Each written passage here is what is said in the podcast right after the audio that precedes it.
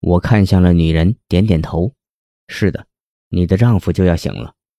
你还记得之前发生了什么事情吗？”女人点头，她开始回忆起来。镇子上的孩子出了事之后，我们镇子上就出现了鬼祟大人，他让我们臣服于他，我们不从，鬼祟大人震怒，直接释放出了很多的黑气。接下来的事情我就不清楚了。我听着女人的话，点点头。也就是那时候，这个镇子上的人才会变成这样的。小蕊，你看，他醒了。这时候，月心激动的声音传了过来。我看向男人，而女人的视线也看了过来。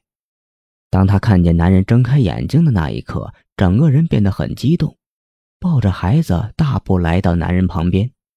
当家的，你醒了。男人听到女人的声音后，显然一怔，而后立马恢复了神情，从床上站起，激动地抱住了女人。太好了，夫人。我还以为再也见不到你了，能够再见到你真的是太好了。女人被男人说的这番话给感动的哭了。我朝月心和瑶儿递了个眼神，走出了门，将房间留给了他们。